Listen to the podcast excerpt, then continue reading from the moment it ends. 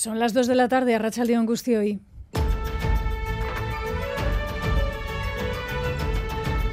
Crónica de Euskadi con Aichiber Bilbao. Pedro Sánchez hace de la necesidad virtud, así lo ha dicho el mismo literal y reivindica frente a su gente la negociación de la amnistía con los partidos independentistas catalanes. Si no, no hay nuevo gobierno progresista.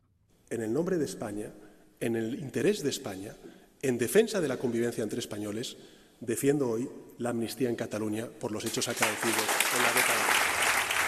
En el nombre de España y de la convivencia, dicho lo hemos escuchado, primera vez que Pedro Sánchez habla alto y claro de ello, de la amnistía, cuando el Partido Socialista lanza la consulta a ciegas a su militancia sobre los pactos que está tejiendo. No se conoce, al menos del cara al público, el contenido de los mismos, pero pide su apoyo, pocas veces disonantes más allá de las habituales. Gardía Paje, presidente de Castilla y León.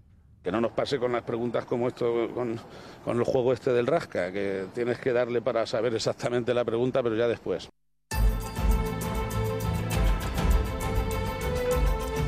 Enseguida desgranamos los argumentos políticos de esta, de los argumentos de esta crónica política cargada de contenidos hoy sábado y seguimos con más argumentos. La noticia que les avanzaba en este caso Radio Euskadi esta mañana, el homenaje a quienes sufrieron la represión al euskera durante el franquismo se representará esta semana en un homenaje, en un recuerdo a Gabriel Aresti dentro del acto global de restitución a víctimas del régimen. De tantos otros atropellos, la persecución a los idiomas propios tendrá también su reflejo en la represión frente al catalán o también el galego. Y hablando de idiomas, hablando de euskera, los últimos episodios con nuestro idioma en medio de la polémica, ya sea el desplante al Endacari Urcullu cuando se dirigía en una de nuestras lenguas en euskera a los empresarios o la comparación por parte del expresidente del Tribunal Superior de Justicia del País Vasco que comparaba las críticas a las sentencias judiciales al acoso y deslegitimación a los jueces en tiempos de ETA.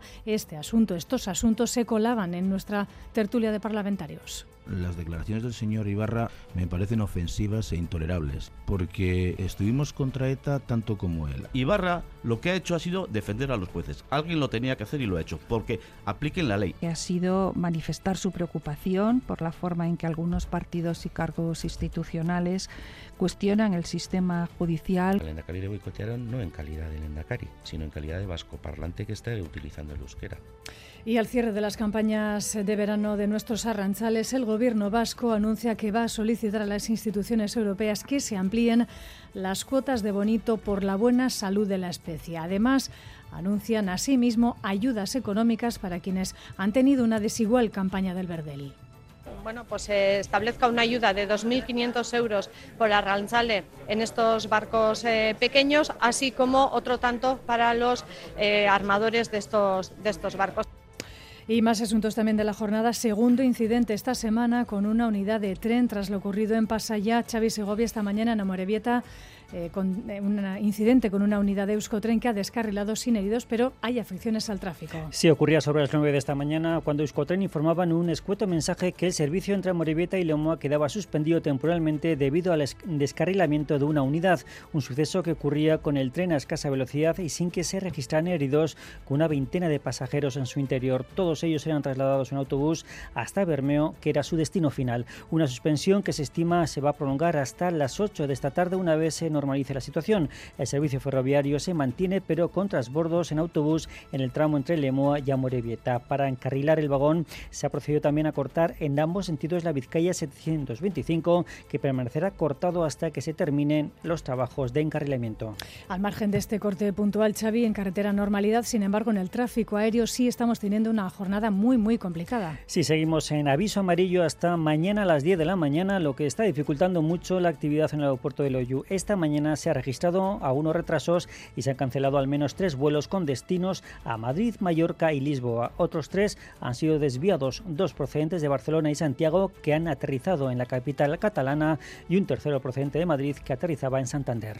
Un día ventoso como están viendo que dificulta ciertamente también la conducción. Vamos a buscar el pronóstico de Euskalmet. Saludamos a Jayone Munarriz, a Rachaldeón. Caixo Arrachaldeón, el viento será intenso esta tarde, soplará con rachas muy fuertes, sobre todo en zonas expuestas de Vizcaya y Álava, especialmente en el oeste, donde se superarán los 100 km por hora. Y este viento irá empujando nubosidad de tipo medio y alto, pero no esperamos lluvia. Y mañana domingo el viento seguirá soplando con fuerza hasta media mañana y después aflojará algo, aunque seguirá soplando con rachas fuertes en zonas expuestas. Por otra parte, nos alcanzará un frente y por ello el cielo estará más nuboso que hoy y por la tarde se pueden producir algunos chubascos dispersos. Y en cuanto a las eh, temperaturas, el amanecer será templado, sobre todo en el norte, y las máximas serán similares a las de hoy. Titulares de la jornada deportiva, Álvaro Fernández Cadierno, Arracha León. Arracha León, lo primero de todo, deporte en directo, ha comenzado el Ense Amore Vieta, John Zubieta, Arracha León. Rachaldeón efectivamente ha comenzado el partido. El Amorevita fue un partido vital ante el Eldense en el Estadio Municipal Nuevo Pico Amat. El 11 de Arich Mújica es el siguiente. Campos, Núñez, Manu Hernando, Félix Lasure, Dorrio, Sibo, Morán, Raico Avilés y Dagraca. Llevamos ya cinco minutos de juego y el marcador refleja un Eldense 0, Amorebieta 0. El Amore que busca una victoria que ayer lograba Leibar 5-1 al Valladolid. También anoche derrota de Basconia en Atenas, en Panathinaikos, con Peñarroya ya sentenciado. Y tenemos doble partido femenino a las 6 y de Gran Canaria a las 7 Araskien, sino en balonmano Vidasoa se imponía en el derby a la Neitasuna, que se juega el Betionac Oviedo y también pendientes de la pelota, Bermeo, campeonato del 4 y medio y Ezcurdia Jaca, quien gane a semis, quien pierda a la calle. Gracias Álvaro. Reciban un saludo de la redacción de esta crónica de Euskadi fin de semana. En el control técnico Jesús Malo y Xavier López. Las dos y seis minutos comenzamos. Crónica de Euskadi con Aichiber Bilbao. Primera vez que Pedro Sánchez se refiere a la amnistía que negocia con los partidos independentistas catalanes de cara a conseguir sus votos para repetir al frente del gobierno la investidura pasa por ahí. Si no, no podrá ser presidente. Ha asumido sin tapujos ante su comité federal y por ello pide también el aval de la militancia, los acuerdos que está tejiendo. Necesidad hecha virtud para llegar a formar un gobierno, ha dicho, de progreso y convivencia. Las y los varones en su mayoría apoyan sus movimientos. Allí han estado en Ecuandueza o María Chivite. El matiz lo ponía como suele ser habitual, el presidente de Castilla-La Mancha. Y Sara Baza ha seguido la comparecencia del candidato a la presidencia. Racha León, cuéntanos. A Racha León Bay. La primera vez que Sánchez defiende abierta y contundentemente la amnistía la ha hecho ante sus bases. Defiendo hoy la amnistía en Cataluña porque no podemos permitir que el pasado nos cierre las puertas al futuro. Por eso pido vuestro apoyo y confianza para dar este paso, porque estoy convencido de que merece la pena ha pedido el apoyo de la militancia para avanzar en lo que ha llamado el camino del reencuentro. Es la única opción, decía, para lograr los apoyos necesarios para la investidura, evitar la repetición electoral y acabar con el proyecto de crispación y división de PP y Vox. Porque llevamos años apelando al reencuentro y a la necesidad de tender puentes que otros se dedicaron a romper. Nos toca abrir el camino por el que, no lo dudéis, muchos de los que pronostican el caos, el fin de España y alientan movilizaciones acabarán transitando. Hacer de la necesidad una virtud, aseguraba, reitera Sánchez, eso sí, que la amnistía se marcará dentro de la Constitución. Los varones han cerrado filas en torno al secretario general. La única voz crítica disidente ha sido la del presidente castellano manchego, Emiliano García Paje. Yo una, una pregunta clara mm, me parece bien. Una medio pregunta ya, ya es discutible, obviamente, ¿no? Y que no nos pase con las preguntas como esto, con, con el juego este del rasca, que tienes que darle para saber exactamente la pregunta, pero ya después. Pues la pregunta en cuestión es la siguiente. ¿Apoyas el acuerdo para formar un gobierno con Sumar y lograr el apoyo de otras formaciones políticas para alcanzar la mayoría necesaria? La militancia tiene de plazo para responder desde el próximo lunes y hasta el sábado. Sánchez se muestra confiado en que logrará un gran apoyo. El Partido Popular insiste en la negociación de Sánchez. Su propuesta no está respaldada por la mayoría de la sociedad española. Es en su propio beneficio en el que negocia y más que ayudar a la convivencia, dice Elías Bendodo, está creando un problema de convivencia. Y Saro, la segunda pata del acuerdo, en este caso Sumar, Yolanda Díaz también ha tenido hoy agenda abierta a los medios. ¿Se ha referido a la amnistía? ¿Ha sido explícita también en los contenidos del acuerdo? Pues la vicepresidenta segunda, lo decías, ha comparecido este mediodía ante los voluntarios de Sumar, pero no ha hecho ninguna mención a la amnistía o las palabras de Pedro Sánchez de este mediodía. Yolanda Díaz, eso sí, ha puesto en valor el acuerdo de gobierno con los socialistas, poniendo especial énfasis en la reducción de la jornada laboral sin la bajada salarial. Este acuerdo va a servir para lanzar la segunda ola de derechos laborales en nuestro país. Este es el gran mandato que tenemos hoy, tanto el Partido Socialista como Sumar. Y esto es lo que vamos a hacer desde el minuto uno Sumar, decía Yolanda Díaz, es decisivo la investidura de Sánchez. Confianza, las negociaciones han sido muy complicadas, pero ahora se abre una nueva etapa para generar esperanza entre la ciudadanía. Es que ricasco, Isara, volvemos. Eh, reacciones desde Euskadi a ese acuerdo Sánchez Díaz. La presidenta del Vizca Burubachar del Partido Nacionalista Vasco, Itxaso Atucha, se desmarca del apoyo, ha dicho hoy en Portugalete, gratis et amore, en referencia a Euskal Herria Bildu, y pide a Sánchez que sea receptivo con Euskadi y con Cataluña. Y desde el espacio político de Sumar, también en Euskadi, Esquerra piden por su parte a los yeltzales responsabilidad. Joana Sánchez. Esquerra hace un llamamiento al PNV, les insta a decidir y a ser claros, o apoyan la investidura de Pedro Sánchez o permiten nuevas elecciones que podrían dar la victoria a la derecha. Íñigo Martínez, parlamentario del Carrequín Podemos Esquerra un llamamiento claro al PNV a que, una vez más, tiene que elegir entre dudar si apoyar al Partido Socialista y a es decir, un gobierno progresista en el Estado español, o posibilitar unas segundas elecciones en las que posiblemente el Partido Popular y Vox eh, formasen mayoría en el Congreso. Los yelchales insisten en que nada está cerrado y Chaso Atucha critica incluso el apoyo sin condiciones que H. Bildu ofrece a Sánchez e insiste en que el PNV continúa negociando para alcanzar un acuerdo que comprometa el cumplimiento del Estatuto de Guernica y reconozca a Euskadi y Cataluña como naciones partidos que ya le han mostrado su apoyo gratis et amore, sin ninguna contrapartida a favor y desde luego no pensando en Euskadi en ese sentido, pero el Partido Nacionalista Vasco sigue negociando y demandando en esa negociación afrontar definitivamente en esta legislatura un nuevo modelo de Estado. Tienen que aceptar que Euskadi y Cataluña somos dos naciones que necesitamos un encaje dentro de ese nuevo modelo de Estado. Añade que el pacto de gobierno entre Sumar y PSOE podría incurrir en injerencias competenciales porque el impuesto a la banca y a las eléctricas chocaría con el concierto económico y el convenio navarro.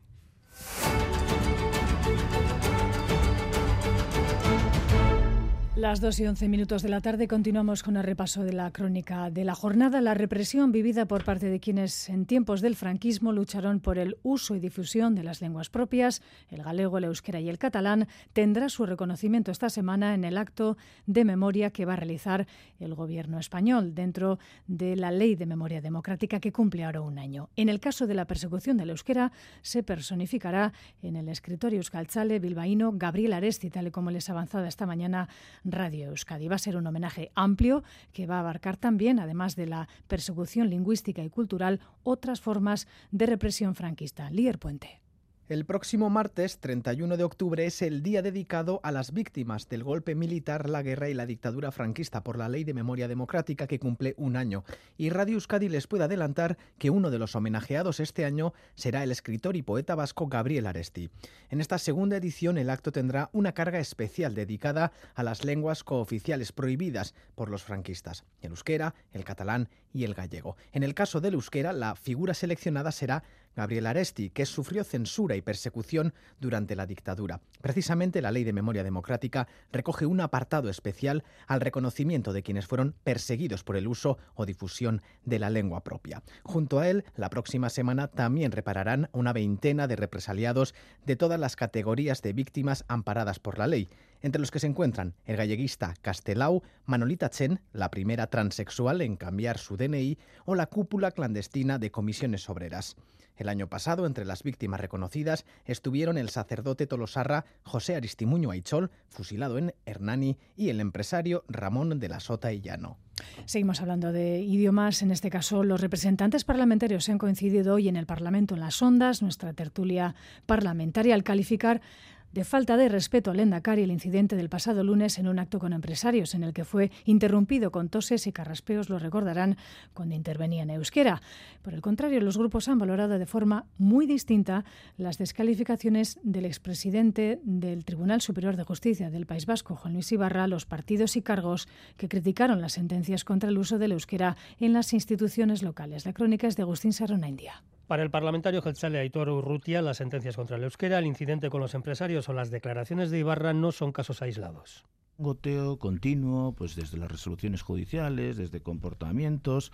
Las declaraciones del señor Ibarra me parecen ofensivas e intolerables, porque estuvimos contra ETA tanto como él. Miquel Otero de H. Bildu y John Hernández del Carrequín Podemos Izquierda Unida califican de inaceptables las declaraciones de Ibarra y de ataque al euskera al boicot al Endacari. El Endacari le boicotearon no en calidad de Endacari, sino en calidad de vasco parlante que está utilizando el euskera. Así que, por lo tanto, lo que es es un ataque al euskera. Las declaraciones del señor Ibarra, pues yo también creo que son, que son desacertadas. Creo que la, que la especie de comparación que se ha hecho no es aceptable. Por su parte, desde el PSE, Gloria Sánchez respalda al Lendakari, pero también las declaraciones de Ibarra que ha sido manifestar su preocupación por la forma en que algunos partidos y cargos institucionales cuestionan el sistema judicial cuando se emiten sentencias que no son de su gusto. Preocupación, por cierto, que compartimos eh, los socialistas. Desde el PP, Carmelo Barrio asegura que lo único que ha hecho Ibarra es defender a los jueces frente a quienes les critican por defender la ley simplemente porque han hecho sentencias. ¿Sentencias para qué? No para atacar el euskera, sentencias para proteger el castellano y además no contra una ley, han sido contra un decreto de desarrollo de esa ley. Y ha acusado a los partidos nacionalistas de ser beligerantes contra los jueces cuando no les gustan sus sentencias. Hoy han coincidido frente al Palacio de Justicia de Bilbao en dos actos diferentes Sortu y las Juventudes del Partido Nacionalista Vasco. Egin. Los dos han realizado un llamamiento a acudir a la manifestación convocada por Euskal en Conchellú el próximo sábado para rechazar precisamente las últimas sentencias contra el euskera en las administraciones locales. Sortu ha realizado una comparecencia activista con un muñeco de nueve metros de altura frente al Palacio de Justicia y varios andamios en los que colgaban el lema Euskara y Stop. El miembro del Consejo Nacional, Iker Alcedo, ha denunciado la ofensiva integral contra el euskera y ha reivindicado políticas lingüísticas nuevas y valientes. Y por su parte, el de Julen Antoñana cree que las últimas sentencias judiciales cercenan los derechos lingüísticos de las euskaldunes, atacan el autogobierno y la capacidad legislativa del Parlamento. Les escuchamos. Oldarraldia integrala da, politikoa eta ideologikoa ere bada. Nazio gatazka dago oinarrian. Eta batzuek Euskararen eta herritarron aurkako estrategia bat darabilte. Euren Espainiar proiektuak Euskal Herrian jarraitzeko helburuz. Eusko gazte diegik, Euskararen normalizazioaren aurkako epaien kontrako jarrera irmoa eta desadostuzun osoa erakutsi nahi du. Epai hori guztiak Eusko Legebiltzarraren baitan hartutako erabakien aurka hartu dira. Modu arbitrarioan eta Euskaldunon hizkuntza eskubideak behin eta berriro murriztu baino ez dute egiten. Y la Asociación de Víctimas del Terrorismo del País Vasco, COVIT, ha hecho entrega este mediodía de su premio anual a la Asociación de Víctimas de Irlanda del Norte, una asociación con la que comparten muchas similitudes ambas asociaciones. Nacieron en contextos políticos similares y consideran que las víctimas merecen una paz con justicia y verdad. A juicio de su presidenta Consuelo Ordóñez, la actual paz no es la que las víctimas merecen. Ordóñez asegura que siguen siendo víctimas de la paz al ser testigos, dice, de la metamorfosis de los terroristas en políticos. Ser víctimas de la paz también es ser testigos de la metamorfosis de los terroristas en flamantes políticos, sin que hayan condenado el terrorismo y sin que dejen de legitimarlo. Es comprobar que quienes dirigieron las estrategias de persecución y de terror sistemático y selectivo se han visto beneficiados de un manto de impunidad que nadie osa cuestionar en nuestro país. Dos y dieciocho minutos de la tarde continuamos en Crónica de Euskadi. Fin de semana, lo decíamos en portada. El gobierno vasco va a pedir a Europa que la cuota de bonito aumenten un 25% para los arranchales vascos. De aprobarse, la costera podría durar toda la campaña, algo que en los últimos años no ha sido posible al alcanzar los arranchales el tope de capturas antes del final de la misma. Arancha Tape, la consejera de Desarrollo Económico, también ha anunciado medidas de ayuda para los pescadores que han tenido una mala campaña de verdel. Se trata de los barcos pequeños de anzuelo. Llevan dos años con capturas realmente escasas. Aurken Iturrioz. Es una situación que se repite cada año. Cumplida la cuota asignada, los arranchales tienen que dar por finalizada la campaña del bonito antes del fin de la temporada. De ahí que el anuncio realizado por la consejera Arancha Tapia sea una buena noticia. Solicitar un aumento de la cuota de un 25%, dado que, insisto, la situación del stock es muy buena.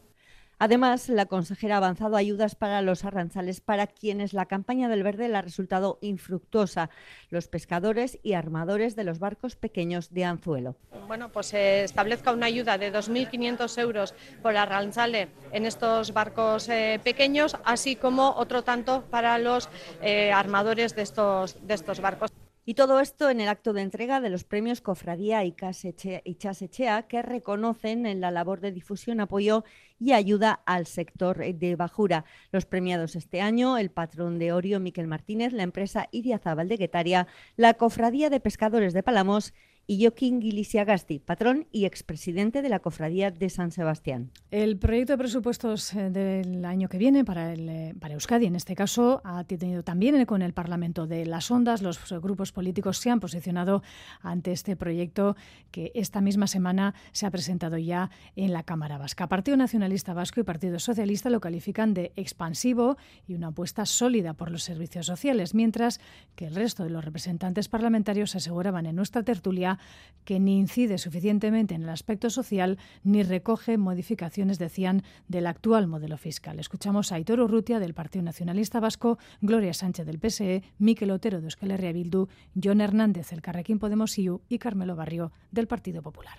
Es una apuesta sólida para consolidar el bienestar, el desarrollo económico y la creación de empleo y creemos que es un instrumento clave para construir un futuro comprometido con las personas. Se hace un importante esfuerzo por las políticas eh, sociales a las que destina el 76% total de los recursos. Tenemos dudas de que este presupuesto vaya a ofrecer unos cambios cualitativos que detengan, entre otras cosas, el deterioro notorio de los servicios sociales o que reviertan los efectos de la carestía de la vida. Para negociar los presupuestos queremos negociar también eh, el modelo fiscal muy injusto que tenemos, en nuestra opinión, en este país. Adolece de una falta de partida muy importante esa partida tenía que haber sido ese, esa bajada de impuestos que se tenía que haber eh, proyectado. Abrimos ahora la página internacional en Gaza cuando la operación global terrestre parece más cerca que nunca.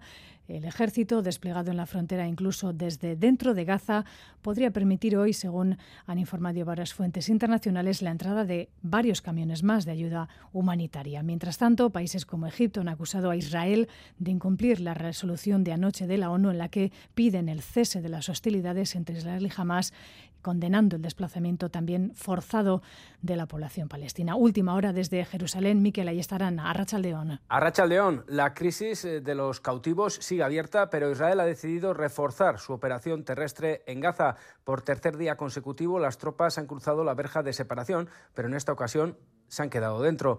La operación arrancó ayer a la noche tras un anuncio del ejército. Las tropas penetraron desde el norte y en esa incursión en estos momentos siguen dentro de esa parte de la franja de Gaza. Los bombardeos aéreos han sido los más intensos que se recuerdan, según recogen los medios palestinos. La operación de Israel se extiende y al mismo tiempo llega el apagón total de comunicaciones en una franja que se ha quedado sin servicio de Internet y sin teléfonos. El cerco impuesto por los israelíes se refuerza y ahora mismo una de las pocas maneras de poder contactar con los gazatíes es a través de la telefonía satélite. Ahora sí que podemos hablar de un bloqueo total. Las familias eh, de los eh, israelíes eh, cautivos en manos de Hamas han mostrado su enfado con el ejército y con el gobierno y les recuerdan que traer vivos y sanos y salvos a los suyos a casa es prioritario, más importante que comenzar la operación terrestre. Y estos días en torno a Halloween se cumple un año de la estampida humana, lo recordarán en una fiesta en la capital de Corea del Sur, un despliegue de más de mil agentes estos días en el lugar de aquellos hechos donde se recuerda a, más de, a las más de 150 personas fallecidas en aquel suceso. Corresponsal en China, Olatz Urquía, Rachaldeón.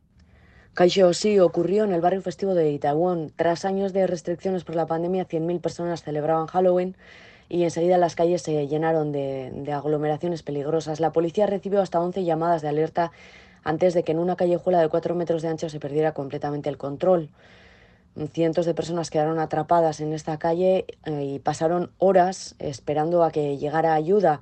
159 personas perdieron la vida asfixiadas, la mayoría adolescentes o jóvenes. Un año después, en Seúl no hay decoraciones de Halloween y la ciudad está llena de policías. Se han organizado simulacros con voluntarios para que algo así no vuelva a pasar. Y es que las autoridades han admitido que hubo fallos importantes la noche del desastre.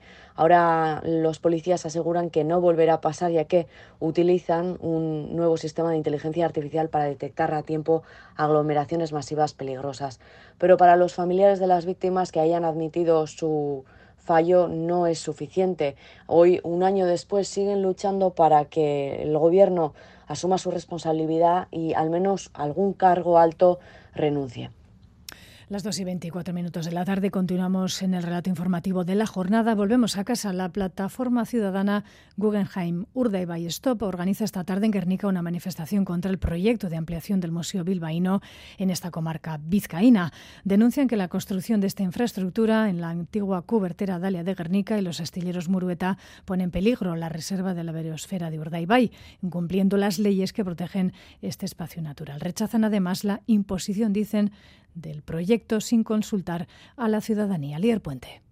Guggenheim Urdaibai Stop denuncia que el proyecto solo da respuesta a intereses privados, algo inaceptable en un entorno como la reserva de la biosfera de Urdaibai queremos que se retire inmediatamente este proyecto y que se pongan medios para cubrir las necesidades que tiene la comarca y no las necesidades que tiene un museo privado. Que la comarca viva y que no haya gente que viva a cuenta de la comarca. Critican también la imposición del proyecto sin realizar ningún proceso participativo sobre las necesidades reales de la zona, utilizando dinero público. Dinero público, pero que siempre va a ir a los bolsillos de la Fundación Guggenheim. Entonces no es un dinero que se va a inyectar en la comarca y nosotros estamos totalmente en contra de esto. Estamos escuchando actividades que se van a hacer con este dinero público que rozan la ilegalidad. Limpiar tierras contaminadas de empresas privadas que hoy en día tienen actividad, que están ganando dinero. Se llama malversación. Pero la diputada general de Vizcaya, Elizabeth Echanove, aseguraba recientemente en Radio Euskadi que están haciendo las cosas bien en Urdaibai, con actuaciones de recuperación medioambiental. Que lejos de perjudicar al entorno, de empeorarlo, eh, lo van a eh, mejorar. Y no estamos hablando de colocar, sin más, como si fuera un, un ovni que cae allí, el, Gran Museo de Bilbao allí. No, no estamos hablando de eso. La manifestación ruidosa con carracas, turutas y cazuelas partirá a las 6 desde Pasilecu y transitará por Dalia, donde se proyecta parte del museo. Todo ello en pleno Astelenchuchu, previo al último lunes de octubre. Una nota también de la que nos hacemos eco, la Archaincha, la Policía Municipal de Guecho, han detenido a dos hombres por su presunta participación en un delito de agresión sexual a una mujer el pasado fin de semana. En Guecho, los autores habrían sido dos individuos y un tercero que, sin intervenir activamente, se encontraba también en el lugar, según informa el Departamento Vasco de Seguridad. Los dos arrestados, uno el miércoles y el otro ayer por la tarde, han sido puestos a disposición judicial y el juzgado de Guardia de Guecho ha decretado la puesta en libertad de ambos, eso sí, con medidas cautelares. Y llega una de las, uno de los episodios del año que todos eh, recordamos, algunos con mayores efectos o no. Cambiamos hoy la hora de nuestros relojes. A las 3 de la madrugada volverán a ser las 2. Retrasamos la hora para adaptarnos un año más al horario de invierno. Seguiremos haciéndolo al menos hasta 2026. Este cambio de hora agudiza en muchas personas la depresión estacional, pero hay formas de sobrellevar esta melancolía. Joana Sánchez. El 80% de la ciudadanía europea es contraria al cambio de hora. Los estudios demuestran que el ahorro de luz supone unos 300 millones de euros de ahorro al año. Sin embargo, hay para quienes el precio psicológico es más alto, puesto que el cambio de hora agudiza la depresión estacional. Begoña Sánchez es psicóloga de Vitas Vitoria.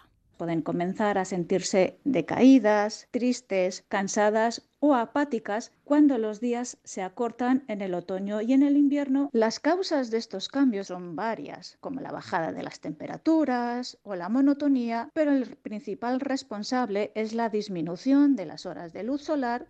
Higiene del sueño, alimentación equilibrada y vida social son imprescindibles para afrontar la falta de luz acostarse y despertarse la misma hora, no dormir siestas de más de 45 minutos, no beber alcohol al acostarnos, realizar algún ejercicio físico que no se produzca en un plazo de dos horas o tres previas a acostarnos. Alimentos ricos en triptófanos, legumbres, frutos secos, cereales integrales, el plátano, los pescados azules, realizar actividades con amigos, poder hablar de nuestros problemas.